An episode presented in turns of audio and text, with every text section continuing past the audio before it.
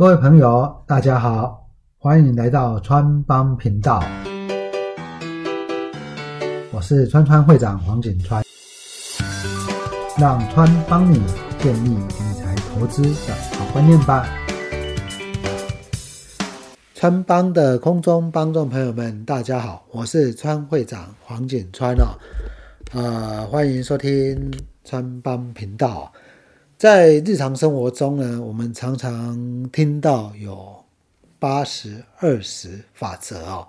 那八十二十法则呢，它的基本的一个概念是，我们百分之在一个公司里面呢，最重要的百分之八十的零原料啦，或者是零组件，最重要，它占百分之八十的价值。但是它事实上只有百分之二十的项目，也就是百分之二十占掉百分之八十的成本。然后呢，在篮球场上或者在棒球场上，一个公司一个队伍呢，啊，他的薪资哦，他的薪资呢，最重要的百分之八十可能集中在百分之二十的手里。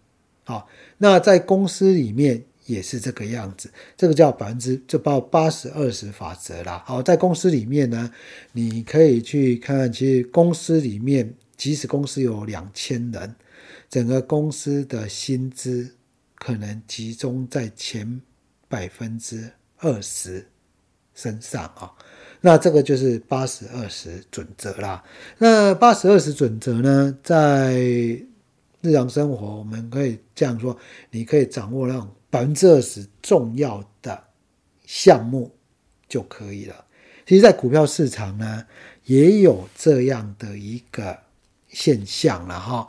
我用这个财讯呢，啊，财讯在二月份啊，它有一篇报道，哦，那做一些统计了哈。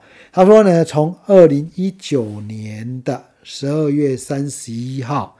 到二零二一年的一月十五号，也就到今年的一月十五号，过了一年又接近半个月了哈，这么长的时间，这个指数呢涨了快四千点呐。在这样的涨幅过程中，你可能会大家可能认为说，哎，随便买，随便赚，哦，其实并不是这样。在以前啊，以前大家会这样认为，随便买，随便赚。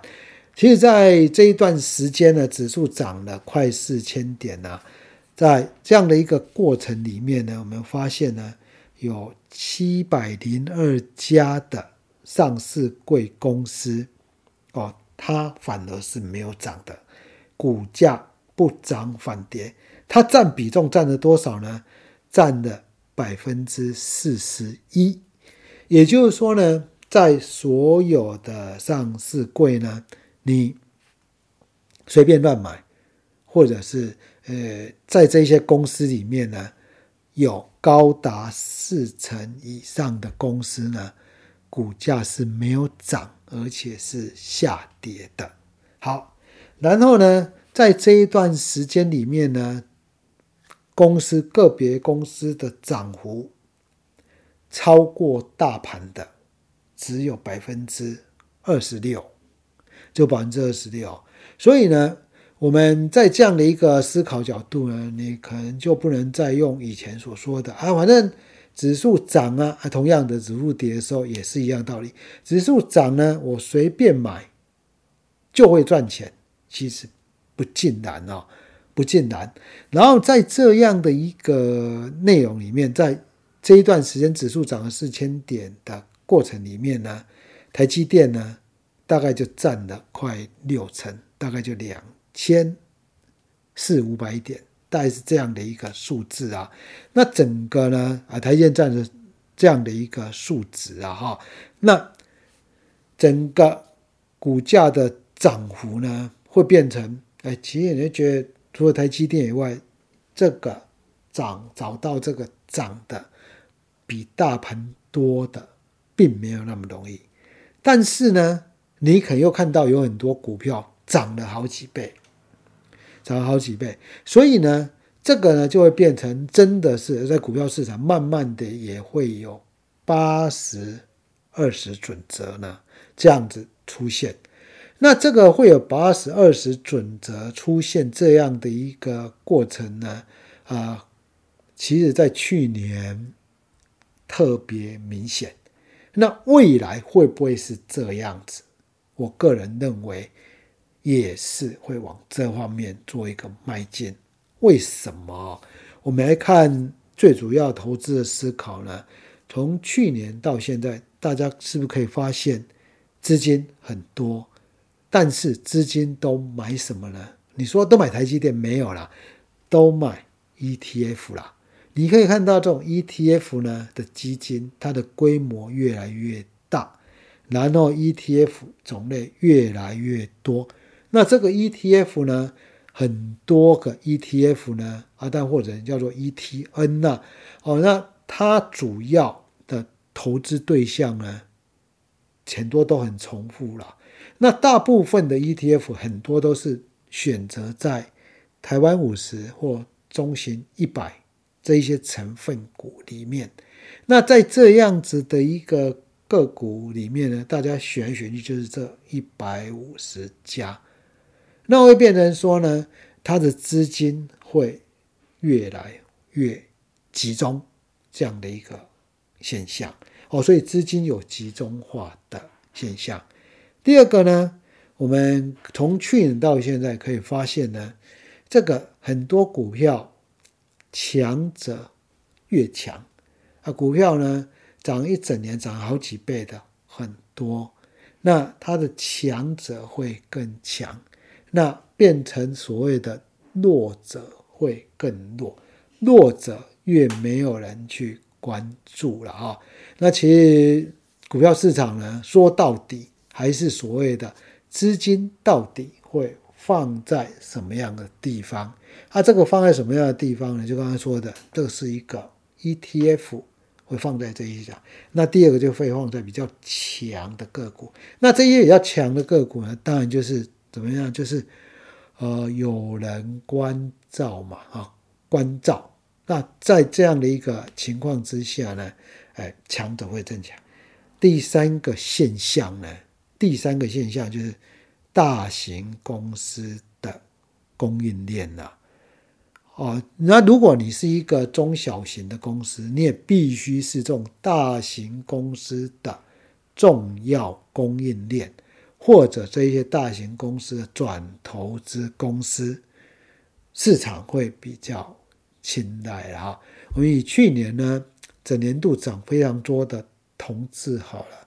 同志这一档个股呢，它是特斯拉的供应链，而且是很确定的情况。但除了它业绩有好转以外，但是在业绩还没有还没有上来之前，其实它的买盘就很强了。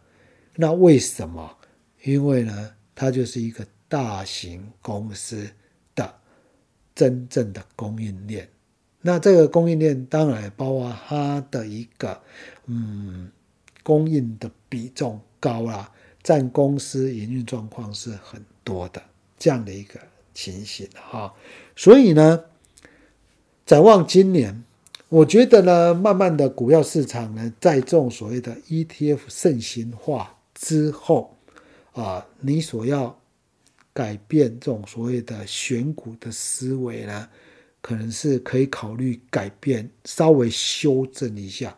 所谓修正一下呢，是在过去呢，我们常常说这个公司没关系，是一个很好的公司，哎，市场不会永远埋没它的。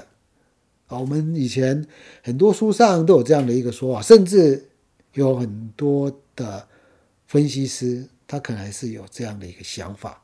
基本上，我不能说这样不对。假如说你是一个价值型投资者，你只是以股息，好，那这家公司呢涨跌不明显也没关系。那你觉得股息很 OK，它的营运很稳定，这这样个公司可不可以投资？可以。但是呢，假如站在你也要希望有股价有一定的价差，就或或者是。股价能够在资本利得上得到多一点资本利得的思考方向呢，慢慢的要思考几个了哈。第一个，第一个啊，当然就是大企业里面的小公司，或者是大企业里面的供应链，这个呢其实是非常重要的。大企业、小公司，我们大家所知道的，像在节目中，我们曾经跟大家提过，像红海的子公司，你怎么样去考虑？那其实大企业子公司呢，在台湾还不算真的很少了哈。例如说，台积电转投资的公司，例如说联发科的子公司，例如说联电的子公司，例如说红海的。子公司，或者是你说哎台达电的子公司，像这一些呢，就是嗯整个好像市值很前面的几家大企业的转投资公司啊。我们在节目中跟大家提过华硕的转投资公司的翔硕，它在过去几年的股价表现。那这种情形之下呢，在大企业嘛。啊，那至少大企有大企业为背书，那你会觉得，哎，说资源呢，它会给小公司一定的资源。好，那至少在他们大公司营运规模那么大的情况之下，他会有一些单给这个小公司，所以这个是一个选股的思考方向。第二个呢，我们的思考方向。当然要参与这种所谓叫做法人的思考了哈，法人的思考呢，呃，投外资呢，短进短出常常见，所以外资呢，我觉得，啊，它的参考价值呢，真的有降低的现象。那不妨大家在法人呢，可以多多考虑投信的思维哈。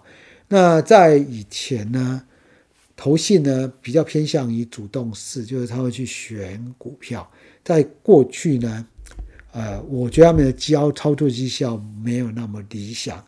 但是呢，这一年来，因为被动式的 ETF，ETF 这个规模太大，变成投信本身哦，它只要没有一个比较努力的。努力的选股方式的话呢，呃，很容易它的规模就受到很大的影响。其实投信呢，我发我观察了哈，川会长观察，其实比过去来的更应该说认真嘛，或者是有更选股上面会更谨慎一点。好，那这是第二个，你可以从法人的思考。去辅助选股了哈，当然第三个哦，第三个一定是这个公司一定要有比较强的未来的想象空间，你要能够想出来。我举一个例子来说好了，譬如说呢，呃，我们政府呢现在对于这个房地产的投机非常感冒。所以在去年有限制的一些红单呐，对不对？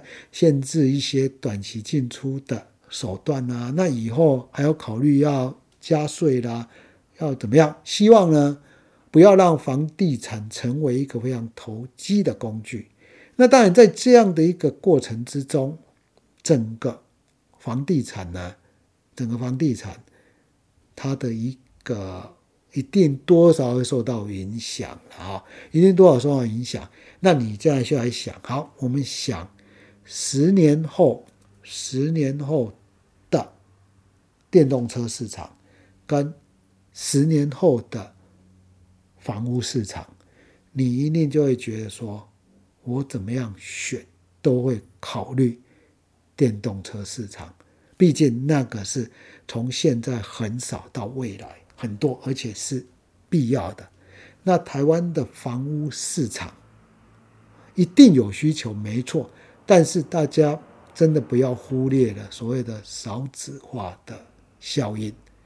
那十几年之后呢，房屋市场会怎么样，我们真的不知道。但是你现在站在股票投资者的角度，在除了获利现在的获利之外，大家会考虑未来，哦，特别是比较长期未来我们所说的产业趋势这个部分呢，你要把它加进去考虑一下了啊，只要你考虑一下说这个公司在未来的想象空间到底大不大，它的产业想象空间到底大不大？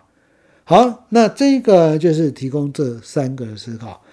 千万千万不要说只是考虑，哎，他过去三年呢获利很好啦，过去三年呢啊，他现在本益比低啊啊，或者它的获利很稳定啊，大概你不要只用这样角度。假设你只用这样角度，当然就是什么，你考量就是价值型稳定投资，这是可以的。哦，但是资本利得，我跟大家提到，也还是要考虑这样三个方向。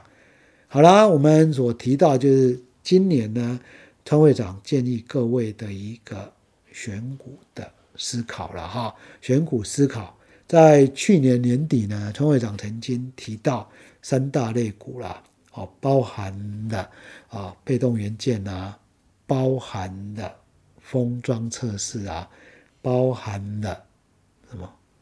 这种所谓的餐饮嘛，那餐饮呢？但最近还是受到新冠肺炎的一些不确定性的影响。